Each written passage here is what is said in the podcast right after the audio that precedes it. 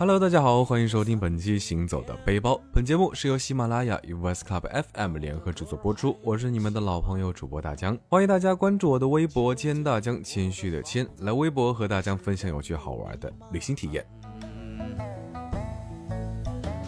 划着了火柴，我豁然发现。那对于很多人来说，北京一定是旅行清单里面最重要的一项。那大江呢，之前也是问过我的妈妈，她说她最想去的地方也是北京。那雄伟庄严的紫禁城，蜿蜒起伏的明长城，还有那断壁残垣的圆明园，都是教科书里最重要的篇章。北京人的生活呢，也一直是大江所向往的。永定门的风筝，钟鼓楼的毽子，鲜鱼口的豆汁焦圈等等，生动的画面，一一都在大江的脑海里浮现闪动。那么这个冬天，就让大江带着听众朋友们去看看故宫的雪，尝尝地道的京味儿吧。先说写歌这事儿吧，在老北京的第一站，大江来到了天坛。天坛是明清两朝皇帝祭天求雨和祈祷丰年的专用祭坛，那它重要的历史意义呢，也就不言而喻了。大江进入天坛公园时，长廊处到处都是玩牌的老人，时不时呢就能够听到大爷大妈们爽朗的笑声。那当大江问路时，几乎所有的人都会热情的帮助，这让身处异乡的大江啊，也是感到了家的温馨。从天坛公园西门过马路往南走，大概一公里左右就能看到永定门公园。永定门是紫禁城中轴线最南端重要的进京关隘。宽阔的广场上呢，可以看到许多当地市民遛弯放风筝。那广场两侧呢，就是护城河。漫步在中轴线上，放任思绪飞到几百年前，彼时大江只是个千里迢迢来京城觐见的庶民而已呢。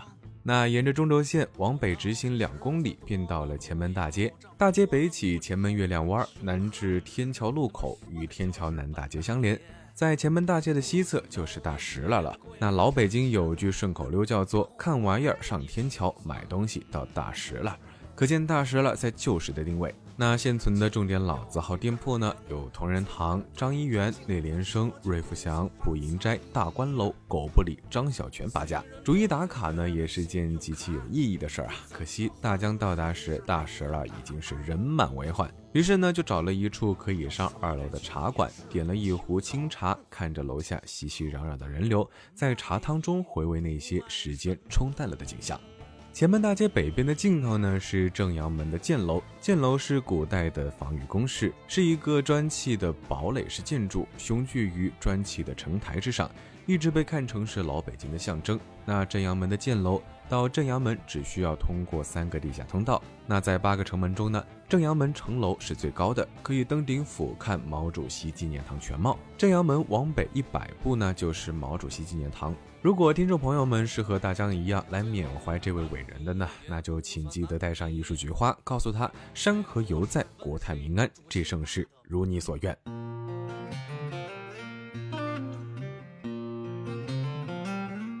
故宫的一砖一瓦呢，都是故事的地方，所以这里的野导游是铺天盖地，可也真心的不便宜啊！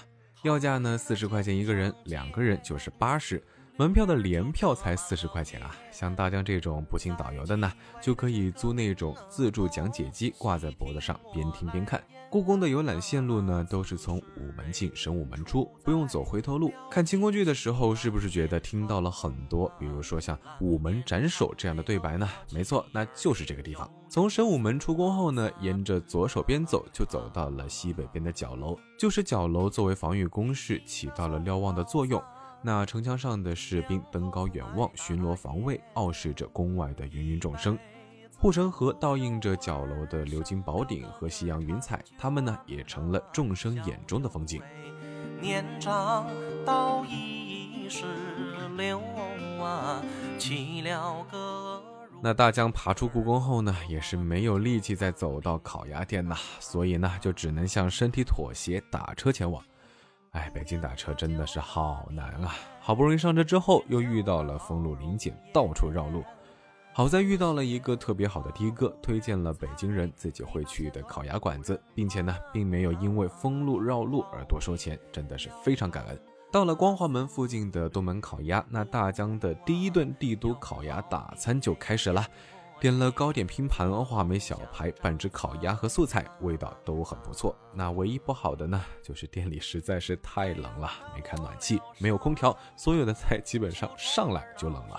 那吃完烤鸭，来到了北京，怎么能不听德云社呢？大江火速的查了查晚上的票，火速预定，连忙赶往前门的广德楼戏院。那当天晚上一共四组表演者，那相声呢，真的是要听现场热乎的。那大江呢，也是真的笑得仿佛像个两百斤的孩子。那这些有趣的梗可能会长久的留存于脑海中。大江呢，坚决不剧透，公道的说一句，听众朋友们，现场真的非常值得。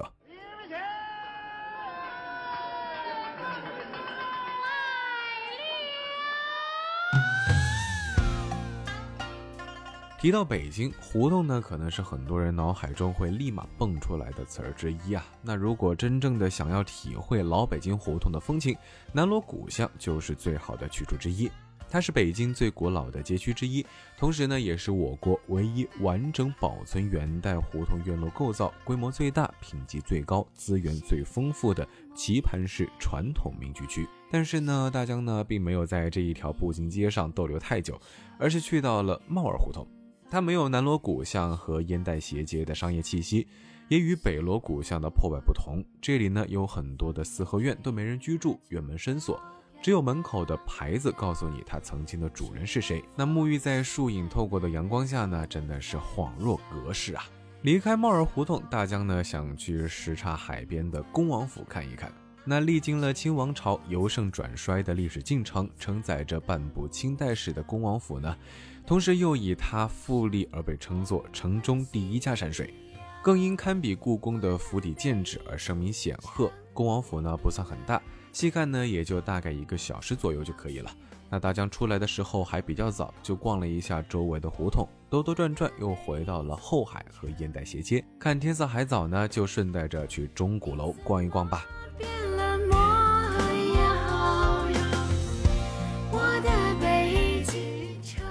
鼓楼始建于明代，钟楼呢始建于清代。虽然经过了几次大规模的修葺，它们呢还是屹立在城的东北处，保持着那一份庄严。那城中木鼓也永久的载入了史册。钟鼓楼的广场每天有上百位爱好者踢毽子，他们围成若干个圈儿啊，身姿矫健，毽子呢如飞梭般的穿行。印象中呢，也只有京城保留着这个传统，对于游客们来说也是必看的风景之一啊。那浏览完了钟鼓楼，天色已晚。这时呢，你会有两个选择，可以去什刹海边的酒吧街，感受不一样的什刹海；或者呢，是去簋街大快朵颐，然后再到世贸天阶向你爱的人表白。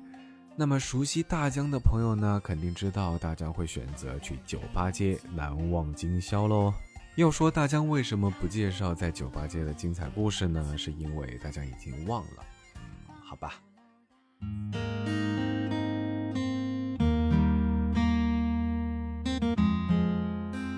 大家都会说不到长城非好汉呐，那既然已经到了北京，长城就是必去的景点了。第二天，大江起了个大早，选择了早上六点十二分发车的火车。在网上查了一下，那这个呢是不用提前买票的，有北京的交通卡的话，可以直接刷卡进去。那大江呢也是卡着时间点啊，刚上火车大概是三十秒钟左右就已经开了。那建议听众朋友们呢，千万不要学大江，尽量给自己安排充裕的时间，千万别着急忙慌的。虽然大冬天的早起真的是非常的难，上了火车呢，可以往它的中段走，当中呢还是相对来说会比较空。票价的话也不是很贵，单程六元，往返十二块。另外，如果不坐小火车的话，也可以到德胜门那里坐八七七。不过呢，大江说实话还是比较喜欢坐火车过去，差不多一个半小时不到，但是路上呢很舒服，座位也很宽敞，不会有什么晕车这种事情。万一呢想上厕所也不用憋着。下了火车呢，你会发现标识还是非常清楚的，沿着标识走就能够走到八达岭的登城缆车那里。那年轻力壮的兄弟姐妹们呢，就千万不要学大江，像什么坐缆车偷个懒啊！排队的过程也非常痛苦。幸亏呢，大江是大清早的去排队，人还不是很多。但是呢，做完来回，大江就深恶痛绝的觉得自己做了一个错误的决定啊！下了缆车，没几步就走到了长城的制高点，真的是没有一点成就感。嗯，好吧，突然心疼起大江的八十块钱缆车票了。还是得说出我最不愿意说的这句，不知不觉一切都在变。都变成过去。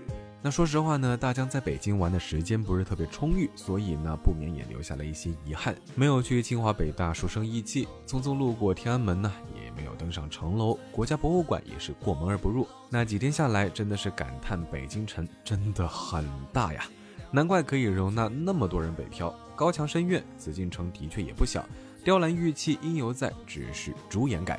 那留着这个遗憾，在这个城市呢，那些没能去到的地方，那些没能走到的路，慢慢的总会布满大江的足迹的。北京，下次再见喽！